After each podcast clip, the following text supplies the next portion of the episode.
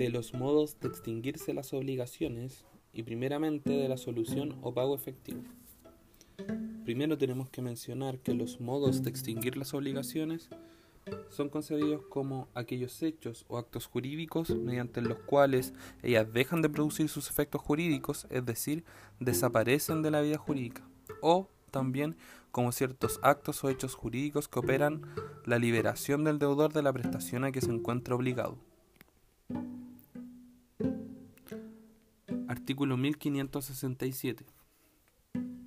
Toda obligación puede extinguirse por una convención en que las partes interesadas, siendo capaces de disponer libremente de lo suyo, consienten en darla por nula.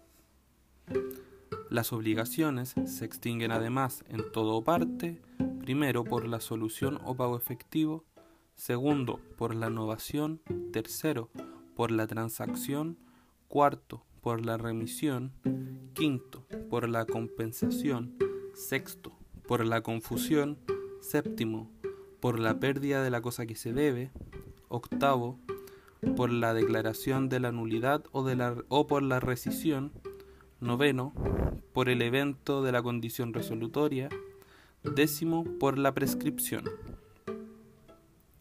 De la transacción y la prescripción se tratará al fin de este libro, de la condición resolutoria se ha tratado en el libro de las obligaciones condicionales. Cabe hacer presente que en este artículo no se mencionan el término extintivo, la muerte del acreedor o el deudor, la dación en pago y la imposibilidad de ejecución.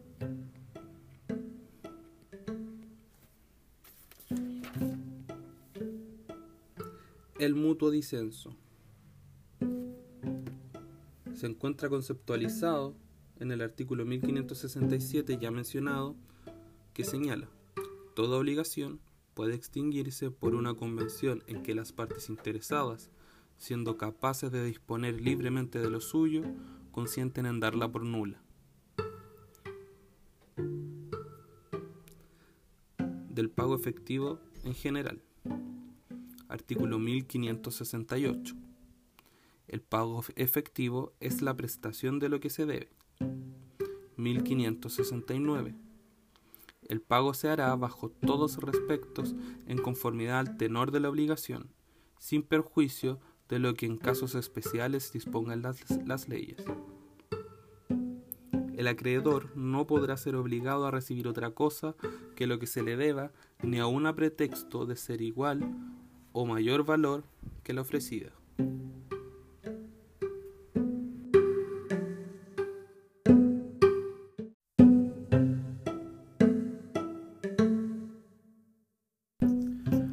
Quién puede hacerse el pago. Artículo 1572. Puede pagar por el deudor cualquiera persona a nombre del deudor, aun sin su consentimiento o contra su voluntad, y aun a pesar del acreedor. Pero si la obligación es de hacer, y si para la obra de que se trata se toma en consideración la aptitud o talento del deudor, no podrá ejecutarse la obra por otra persona contra la voluntad del acreedor. 1573. El que paga sin el conocimiento del deudor no tendrá acción sino para que éste le reembolse lo pagado, y no se entenderá subrogado por la ley en el lugar y derechos del acreedor, ni podrá compeler al acreedor a que le subrogue. 1574. El que paga contra la voluntad del deudor, no tiene derecho para que el deudor le reembolse lo pagado, a no ser que el acreedor le ceda voluntariamente su acción.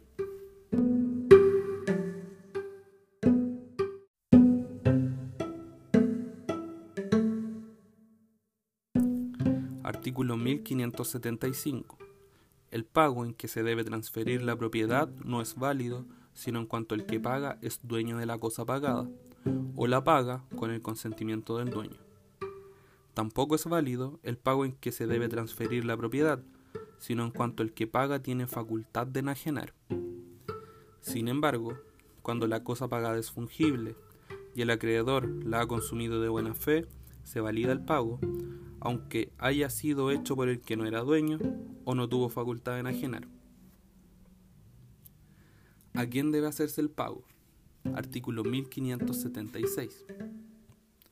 Para que el pago sea válido, debe hacerse o al acreedor mismo, bajo cuyo nombre se entiende todos los que le han sucedido en el crédito a un título singular, o a la persona que la ley o el juez autoricen a recibir por él, o a la persona diputada por el acreedor para el cobro. El pago hecho de buena fe a la persona que estaba entonces en posesión del crédito es válido, aunque después aparezca que el crédito no le pertenecía. 1577. El pago hecho a una persona diversa de las expresadas en el artículo precedente es válido si el acreedor lo ratifica de un modo expreso o tácito, pudiendo legítimamente hacerlo, o si el que ha recibido el pago sucede en el crédito como heredero del acreedor o bajo otro título cualquiera. Cuando el pago hecho a persona incompetente es ratificado por el acreedor, se mirará como válido desde el principio. 1578. El pago hecho al acreedor es nulo en los casos siguientes. 1. Si el acreedor no tiene la administración de sus bienes, salvo en cuanto se probare que la cosa pagada se ha empleado en provecho del acreedor y en cuanto a este provecho se justifique con arreglo al artículo 1688. 2. Si por el juez se ha embargado la deuda o mandado retener su pago. 3. Si se paga al deudor insolvente en fraude de, de los acreedores a cuyo favor se ha abierto concurso. 1579. Reciben legítimamente los tutores y curadores por sus respectivos representados, los albaceas que tuvieren encargo especial o la tenencia de los bienes del difunto, los maridos por sus mujeres en cuanto tengan la administración de los bienes de éstas, los padres o madres que ejerzan la patria potestad de sus hijos, los recaudadores fiscales o de comunidades o establecimientos públicos por el fisco o a las respectivas comunidades o establecimientos. Y las demás personas que la ley especial o decreto judicial estén autorizadas para ello.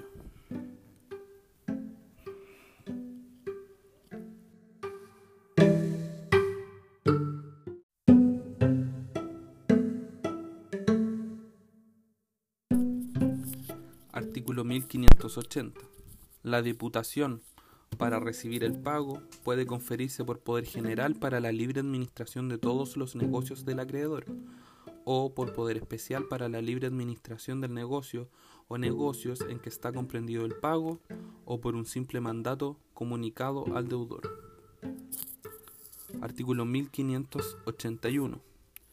Puede ser diputado para el cobro o recibir válidamente el pago cualquiera persona a quien el acreedor cometa este encargo, aunque al tiempo de conferírsele no tenga la administración de sus bienes ni sea capaz de tenerla. 1582. El poder conferido por el acreedor a una persona para demandar en juicio al deudor no le faculta por sí solo para recibir el pago de la deuda. 1583.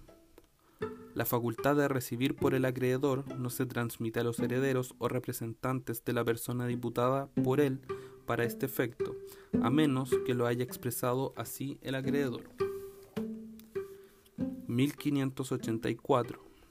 La persona designada por ambos contratantes para recibir no pierde esta facultad por la sola voluntad del acreedor, el cual, sin embargo, podrá ser autorizado por el juez para revocar este encargo en todos los casos en que el deudor no tenga interés en oponerse a ello.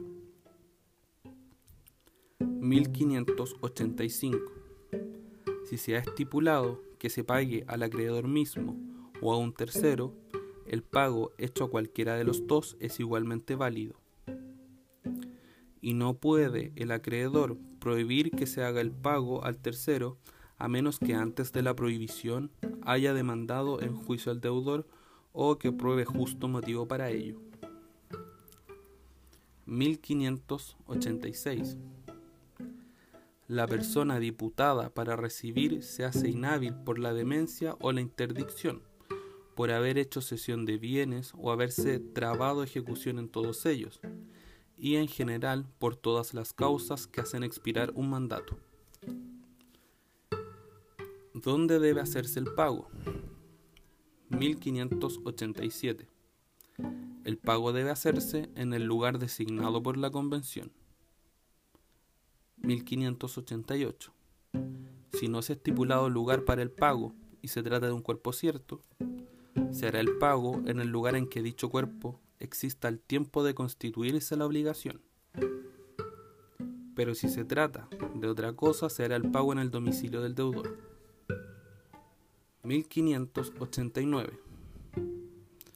Si hubiere mudado de domicilio el acreedor o el deudor entre la celebración del contrato y el pago, se hará siempre este en el lugar en que sin esa mudanza correspondería, salvo que las partes dispongan de común acuerdo otra cosa.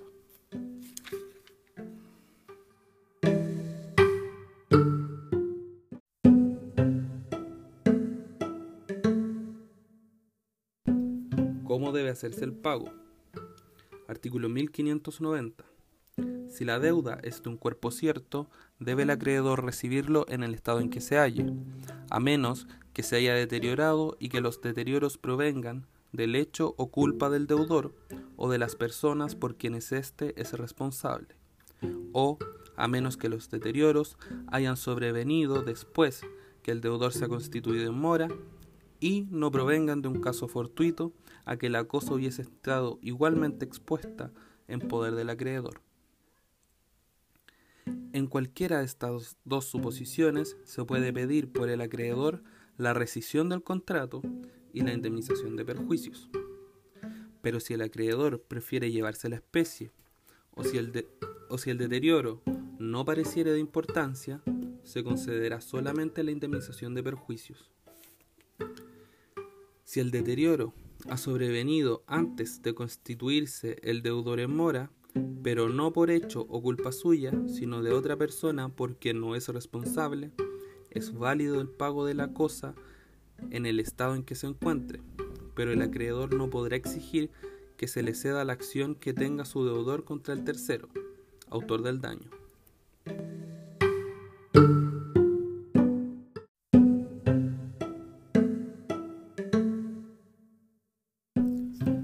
...1591...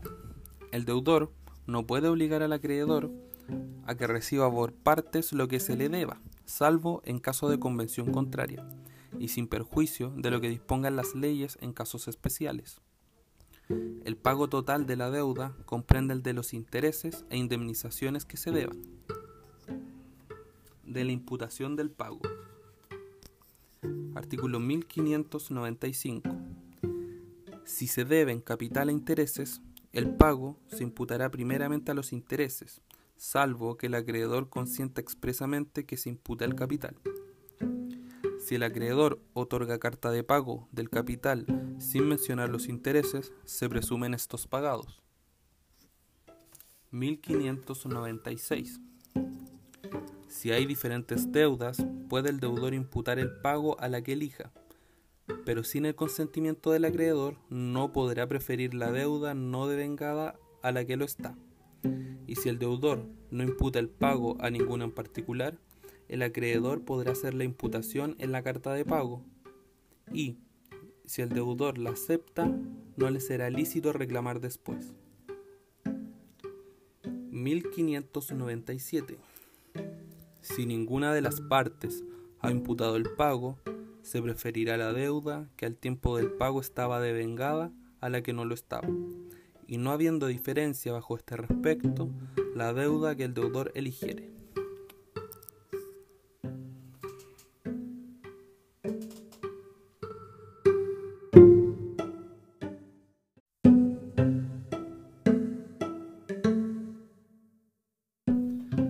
Pago por consignación. 1598. Para que el pago sea válido, no es menester que se haga con el consentimiento del acreedor. El pago es válido, aún contra la voluntad del acreedor, mediante la consignación. Artículo 1599.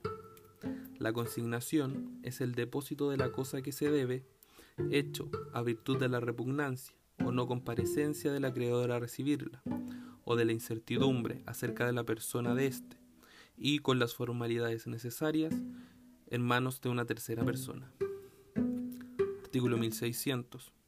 La consignación debe ser precedida de oferta y, para que la oferta sea válida, reunirá las circunstancias que siguen.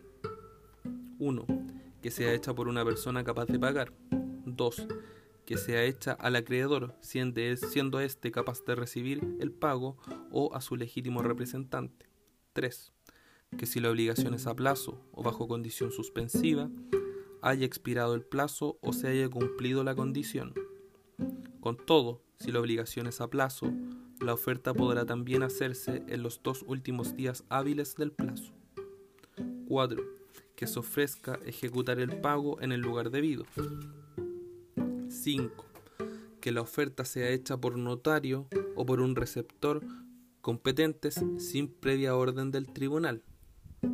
Para este efecto, el deudor pondrá en sus manos una minuta de lo que debe, con los intereses vencidos si los hay, y los demás cargos líquidos, comprendiendo en ella una descripción individual de la cosa ofrecida.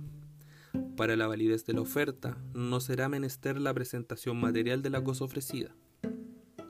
En las comunas en que no haya notario, podrá ser sus veces el oficial de registro civil del lugar en que deba hacerse el pago. 6. Que el notario, receptor o el oficial de registro civil, en su caso, extienda acta de la oferta copiando en ella la antedicha minuta. 7. Que el acta de la oferta exprese la respuesta del acreedor o su representante, y si el uno o el otro la ha firmado, rehusado firmarla o declarado no saber o no poder firmar. Sin embargo, si el acreedor demanda judicialmente el cumplimiento de la obligación o deduce cualquiera otra acción que pueda enervarse mediante el pago de la deuda, bastará que la cosa debida, con los intereses vencidos si los hay, y demás cargos líquidos, se consigne a la orden del tribunal que conoce del proceso en forma que señala el artículo 1601, sin necesidad de oferta previa. En este caso, la suficiencia del pago será calificada por dicho tribunal en el mismo juicio. 1601. Si el acreedor o su representante se niega a recibir la cosa ofrecida, el deudor podrá consignarla en la cuenta bancaria del tribunal competente o en la tesorería comunal o en el banco u oficina de la Caja Nacional de Ahorros o de la Caja de Crédito Agrario, Feria, Martillo o almacén general del depósitos del lugar en que deba hacerse el pago según sea la naturaleza de la cosa ofrecida. Podrá también efectuarse la consignación en poder de un depositario nombrado por el juez competente. No será necesario decreto judicial previo para efectuar la oferta ni para hacer la consignación. En el pago por consignación no se admitirá gestión ni recurso judicial alguno del acreedor tendiente a obstaculizar la oferta o la consignación. Por consiguiente, no se dará curso a ninguna oposición o solicitud del acreedor. Cuando se trate del pago periódico de sumas de dinero provenientes de una misma obligación, las cuotas siguientes a la que se haya consignado se depositarán en la cuenta bancaria del tribunal sin necesidad de nuevas ofertas será juez competente, para los efectos de este artículo, el de letras de mayor cuantía del lugar en que deba efectuarse el pago. 1603. Hecha la consignación, el deudor pedirá al juez indicado en el inciso final del artículo 1601 que ordene ponerla en conocimiento del acreedor, con intimación de recibir la cosa consignada. La suficiencia de pago por consignación será calificada en el juicio que corresponda promovido por el deudor o por el acreedor ante el tribunal que sea competente según las reglas generales. Sin embargo, si el acreedor no prueba dentro del plazo de 30 días hábiles contados desde la fecha en que haya sido notificado de la consignación la circunstancia de existir juicio en el cual deba calificarse la suficiencia de pago, el juez que ordenó dicha notificación la declarará suficiente a petición del deudor y ordenará alzar las cauciones sin más trámite. Las resoluciones que se dicten en virtud de este inciso serán apelables solo en el efecto devolutivo. No obstante, el juez podrá prorrogar hasta por 30 días el plazo establecido en el inciso anterior si por causas ajenas a la voluntad del acreedor no ha, no ha sido posible notificar al deudor. Se entenderá existir juicio desde el momento en que se haya notificado la demanda. 1604. Las expensas de toda oferta y consignación válidas serán a cargo del acreedor. 1605.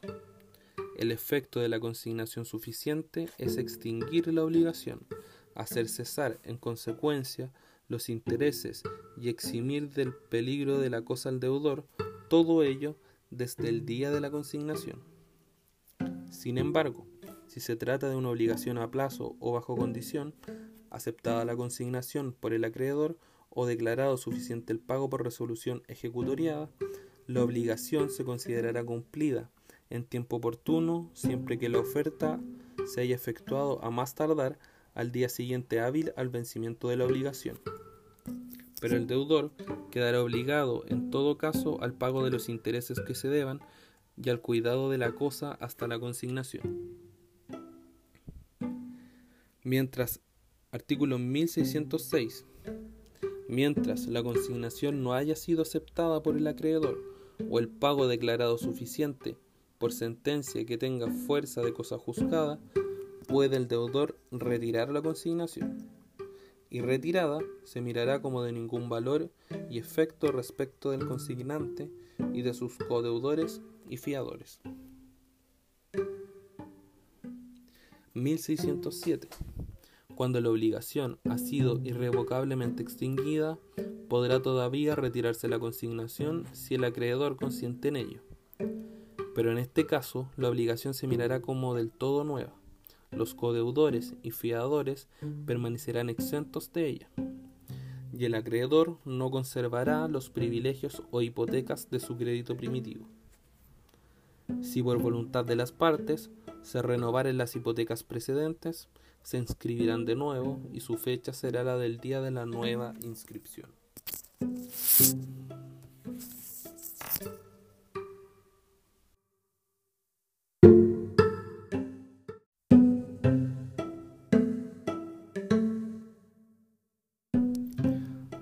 Pago con subrogación. Artículo 1608. La subrogación es la transmisión de los derechos del acreedor a un tercero que le paga. 1609 se subroga un tercero en los derechos del acreedor, o en virtud de la ley, o en virtud de una convención del acreedor. 1610. Se efectúa la subrogación por el Ministerio de la Ley y aún contra la voluntad del acreedor en todos los casos señalados por las leyes y especialmente a beneficio 1. del acreedor que paga a otro acreedor de mejor derecho en razón de un privilegio o hipoteca. 2. Del que habiendo comprado un inmueble es obligado a pagar a los acreedores a quienes el inmueble está hipotecado. 3. Del que paga una deuda a que se haya obligado solidaria o subsidiariamente. 4. Del heredero beneficiario que paga con su propio dinero las deudas de la herencia. 5 del que paga una deuda ajena, consintiéndolo expresamente o tácitamente el deudor. 6. Del que ha prestado dinero al deudor para el pago, constando así en escritura pública del préstamo y constando además en escritura pública del pago haberse satisfecho la deuda con el mismo dinero. 1611 se efectúa la subrogación en virtud de una convención del acreedor cuando éste, recibiendo de un tercero el pago de la deuda, le subroga voluntariamente en todos los derechos y acciones que le corresponden como tal acreedor. La subrogación en este caso está sujeta a la regla de la cesión de derechos y debe hacerse en la carta de pago.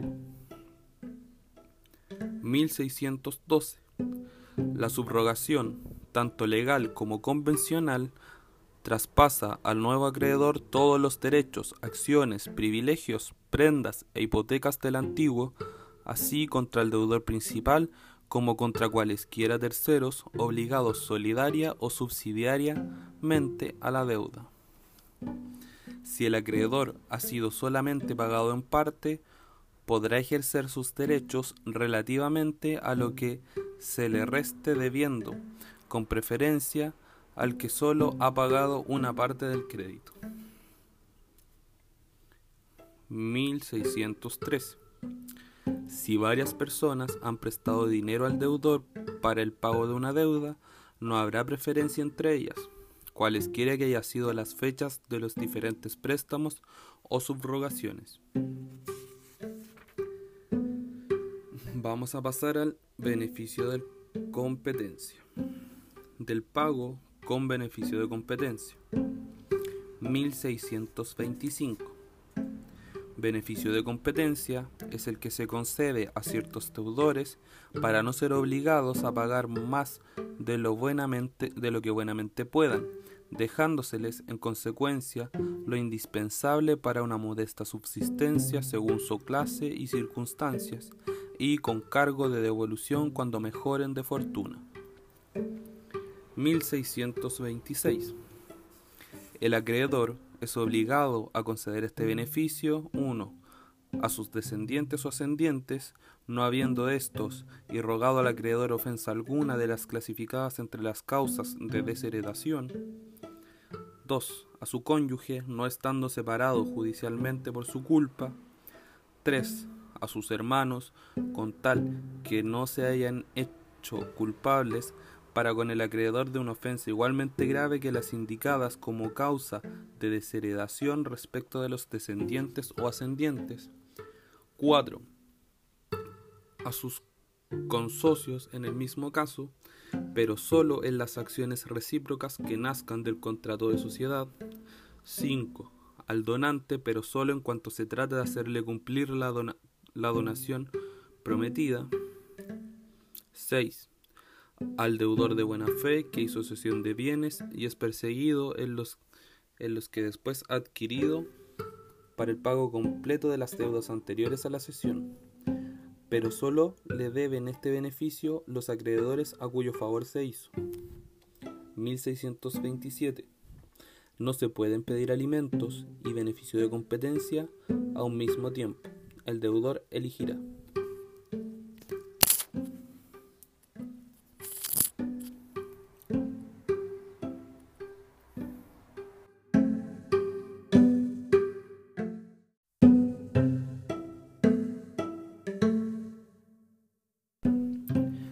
La novación.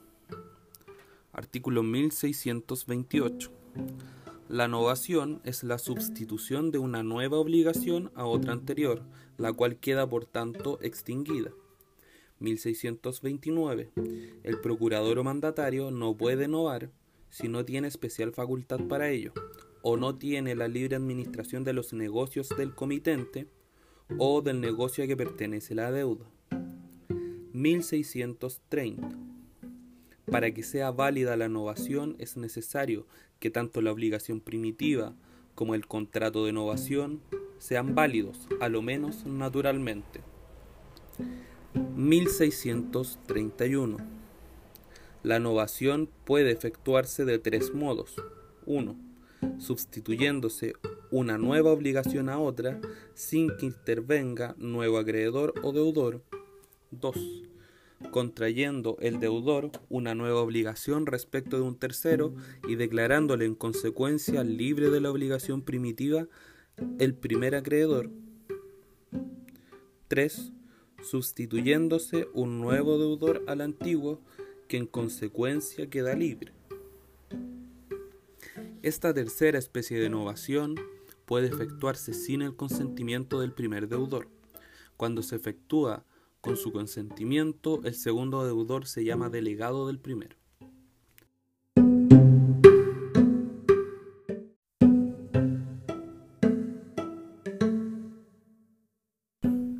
1634.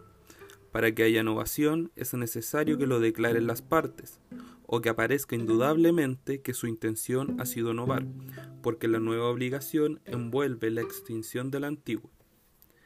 Si no aparece la intención de novar, se mirarán las dos obligaciones como coexistentes, y valdrá la obligación primitiva en todo aquello en que la posterior no se opusiere a ella, subsistiendo en esa parte los privilegios y cauciones de la primera. 1635. La sustitución de un nuevo deudor a otro no produce innovación, si el acreedor no expresa su voluntad de dar por libre al primitivo deudor. A falta de esta expresión, se entenderá que el tercero es solamente diputado por el deudor para hacer el pago, o que dicho tercero se obliga con él solidaria o subsidiariamente, según parezca deducirse del tenor o espíritu del acto. 1636. Si el delegado es sustituido contra la voluntad al delegante no hay innovación, sino solamente cesión de acciones del delegante a su acreedor, y los efectos de este acto se sujetan a las reglas de la cesión de acciones. 1637. El acreedor que ha dado por libre al deudor primitivo no tiene después acción contra él, aunque el nuevo deudor caiga en insolvencia, a menos que en el contrato de innovación se haya observado esto este caso expresamente o que la insolvencia haya sido anterior, pública o conocida del deudor primitivo. 1640. De cualquier modo que se, haya, que se haga la novación, quedan por ella extinguidas los intereses de la primera deuda si no se expresa lo contrario. 1641. Sea que la novación se opere por la sustitución de un nuevo deudor o sin ella, los privilegios de la primera deuda se extinguen por la novación.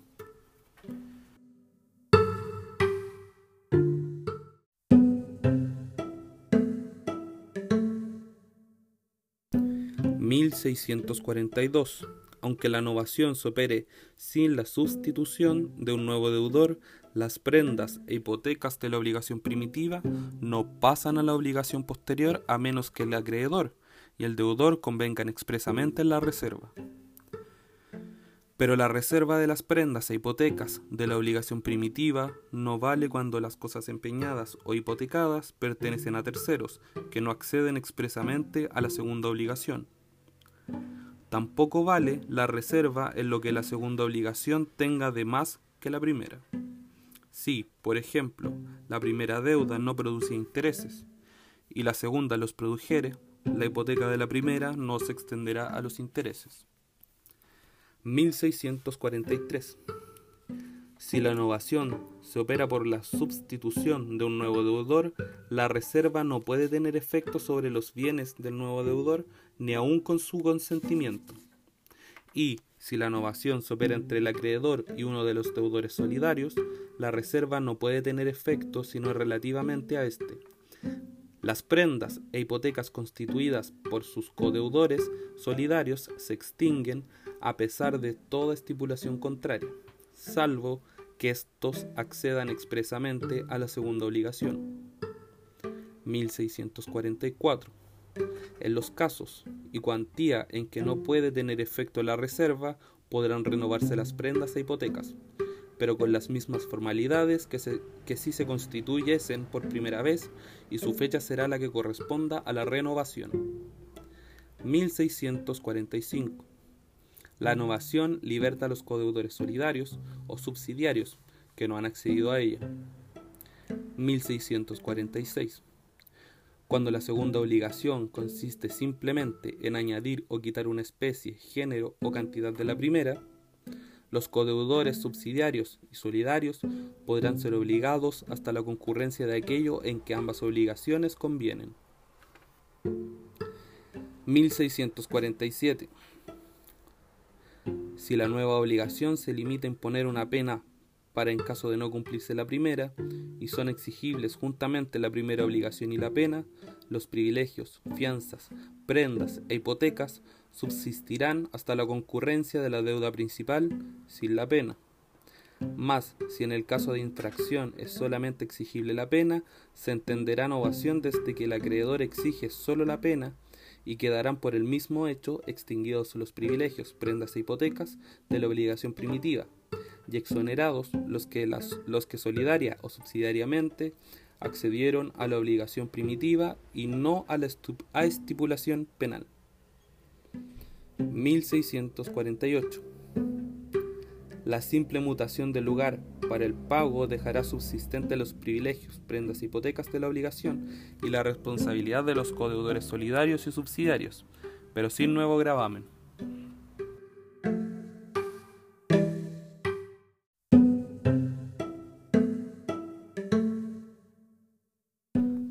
1651, si el acreedor ha consentido en la nueva obligación bajo condición de que accediesen a ella los codeudores solidarios o subsidiarios, y si los codeudores solidarios o subsidiarios no accedieren, la innovación se tendrá por no hecha. De la remisión, 1652. La remisión o condonación de una deuda no tiene valor sino en cuanto el acreedor es hábil para disponer de la cosa que es objeto de ella. 1653.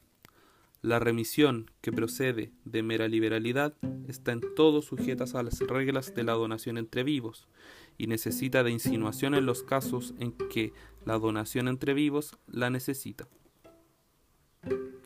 1654 hay remisión tácita cuando el acreedor entrega voluntariamente al deudor el título de la obligación o lo destruye o cancela con ánimo de extinguir la deuda. El acreedor es admitido a probar que la entrega, destrucción o cancelación del título no fue voluntaria o no fue hecha con ánimo de remitir la deuda, pero a falta de esta prueba se entenderá que hubo ánimo de condonarla.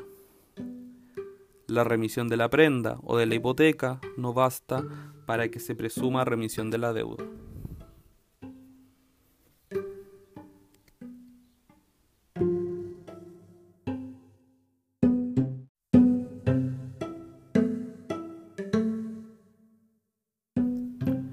De la compensación 1655 cuando dos personas son deudoras una de otra, se opera entre ellas una compensación que extingue ambas deudas, del modo y en los casos que van a expresarse.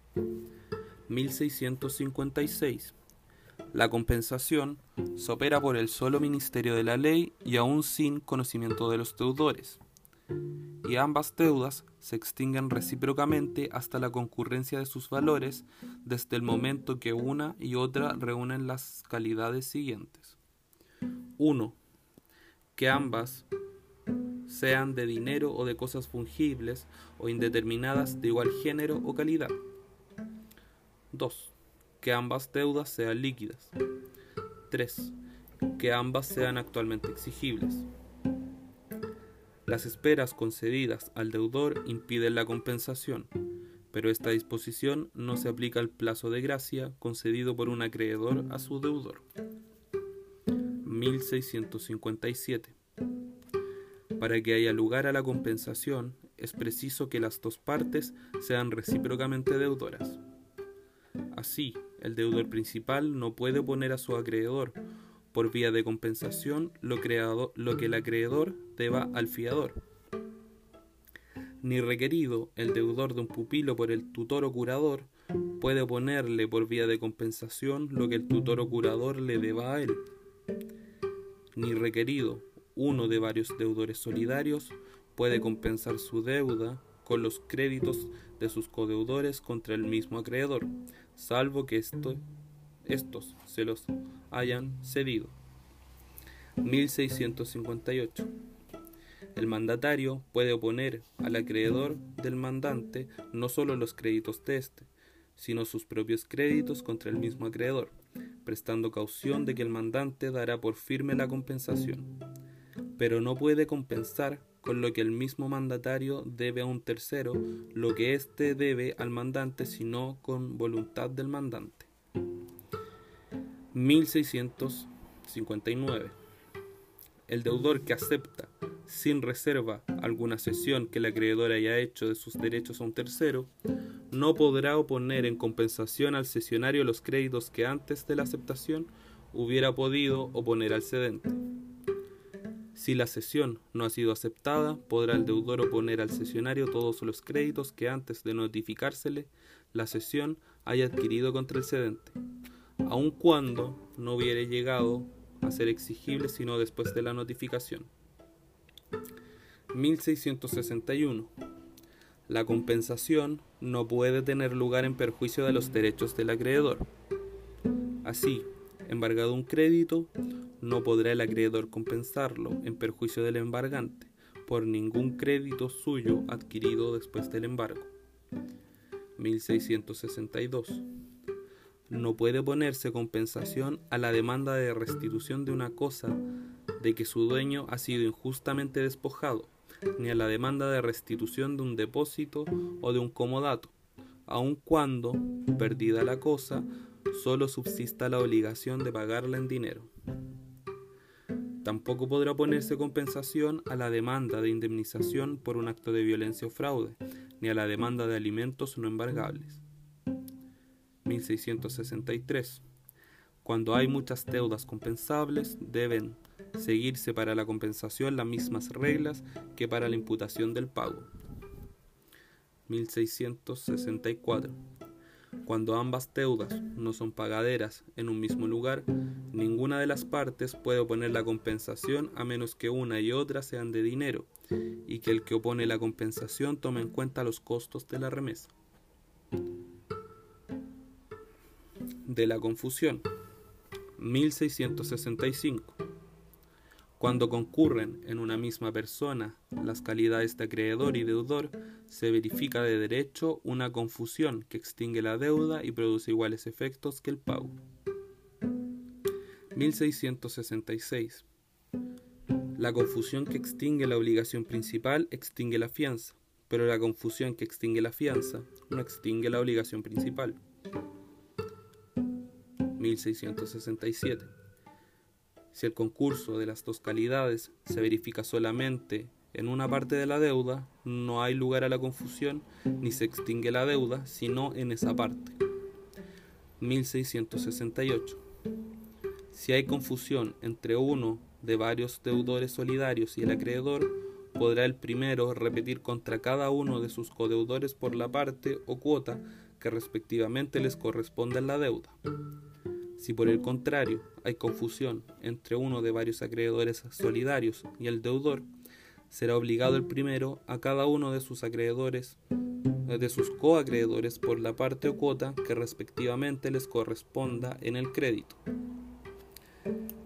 1669. Los créditos y deudas del, del, heredero que aceptó con beneficio de inventario no se confunden con las deudas y créditos hereditarios.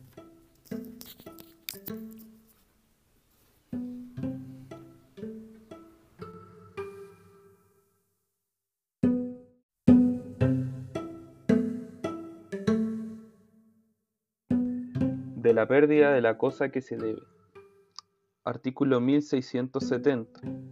Cuando el cuerpo cierto que se debe perece, o porque se destruye, o porque deja de estar en el comercio, o porque desaparece y se ignora si existe, se extingue la obligación.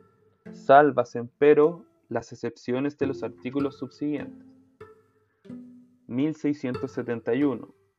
Siempre que la cosa perece en poder del deudor, se presume que ha sido por hecho o culpa suya. 1672. Si el cuerpo cierto perece por culpa o durante la mora del deudor, la obligación del deudor subsiste, pero varía de objeto. El deudor es obligado al precio de la cosa y a indemnizar al acreedor. Sin embargo, si el deudor está en mora y el cuerpo cierto que se debe perece por caso fortuito que habría sobrevenido Igualmente a dicho cuerpo en poder del acreedor, solo se deberá la indemnización de perjuicios de la mora. Pero si el caso fortuito pudo no haber sucedido igualmente en poder del acreedor, se debe el precio de la cosa y los perjuicios de la mora. 1673 Si el deudor se ha constituido responsable de todo caso fortuito de alguno en particular, se observará lo pactado. 1674. El deudor es obligado a probar el caso fortuito que alega. Si estando en mora pretende que el cuerpo cierto habría perecido igualmente en poder del acreedor, será también obligado a probarlo. 1677. Aunque por haber perecido la cosa se extinga la obligación del deudor, podrá exigir el acreedor que se le cedan los derechos o acciones que tenga el deudor contra aquellos por cuyo hecho o culpa haya perecido la cosa. 1678. Si la cosa debida se destruye por un hecho voluntario del deudor, que inculpablemente ignoraba la obligación, se deberá solamente el precio sin otra indemnización de perjuicios. 1679. En el hecho o culpa del deudor se comprende el hecho o culpa de las personas por quienes fuere responsable. 1680. La destrucción de la cosa en poder del deudor, después que ha sido ofrecida al acreedor y durante el retardo de éste en recibirla, no hace responsable al deudor sino por culpa grave o dolo.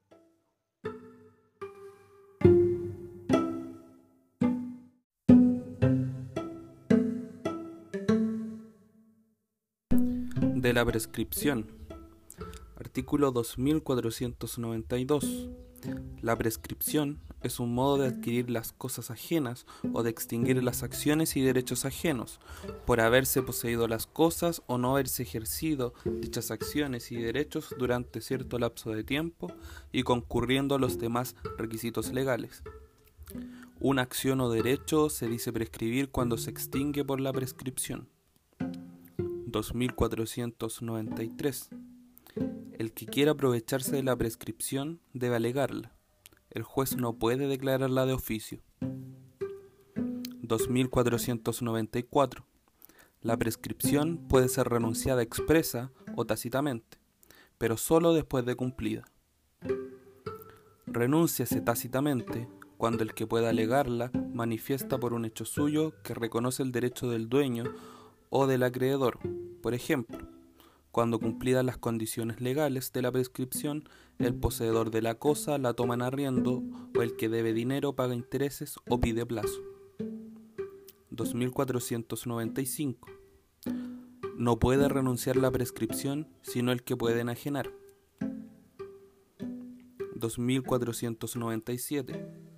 Las reglas, las reglas relativas a la prescripción se aplican igualmente a favor y en contra del Estado, de las iglesias, de las municipalidades, de los establecimientos y corporaciones nacionales y de los individuos particulares que tienen la libre administración de lo suyo.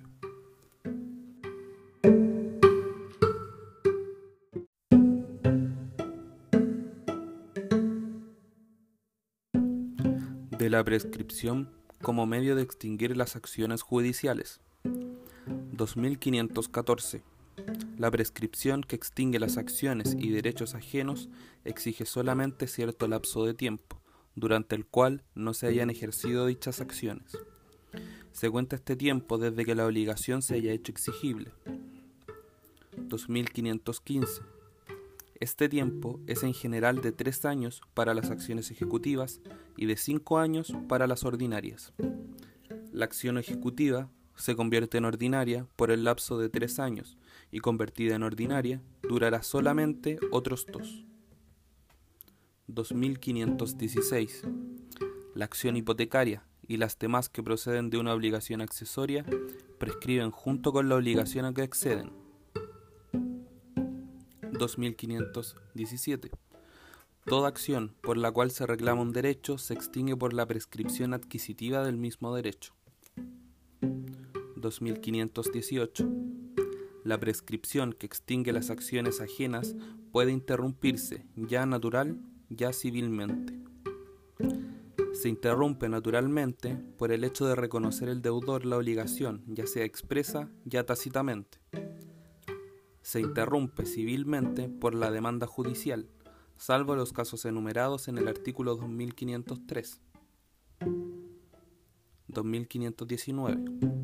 La interrupción que obra en favor de uno de varios coacreedores no aprovecha a los otros, ni la que obra en perjuicio de uno de varios codeudores perjudica a los otros, a menos que haya solidaridad y no se haya está renunciado en los términos del artículo 1516. 2520. La prescripción extingue las obligaciones se suspende en favor de las personas enumeradas en los números primero y segundo del artículo 2509. Transcurrido 10 años, no se tomarán en cuenta las suspensiones mencionadas en el inciso precedente. De ciertas acciones que prescriben en corto tiempo. 2521. Prescriben en tres años las acciones en favor o en contra del fisco y de las municipalidades provenientes de toda clase de impuestos. Prescriben en dos años los honorarios de jueces, abogados, procuradores, los de médicos y cirujanos, los de directores o profesores de colegios y escuelas, los de ingenieros y agrimensores y en general de los que ejercen cualquiera profesión liberal. 2522. Prescribe en un, año, en un año la acción de los mercaderes, proveedores y artesanos por el precio de los artículos que despachan al menudeo, la de toda clase de personas por el precio de servicios que se prestan periódica o accidentalmente como posaderos, acarreadores, mensajeros, barberos, etc. 2523. Las, prescripciones mencionadas en los dos artículos precedentes corren contra toda clase de persona y no admiten suspensión alguna. Interrúmpense. Primero, desde que interviene pagaré u obligación escrita o concesión de plazo por el acreedor. Segundo, desde que interviene requerimiento. En ambos casos, sucede a la prescripción de corto tiempo la del artículo 2515. Artículo 2524. Las prescripciones de corto tiempo a que están sujetas las acciones especiales que nacen de ciertos actos o contratos se, se mencionan en los títulos respectivos y corren también contra toda persona, salvo que expresamente se establezca otra regla.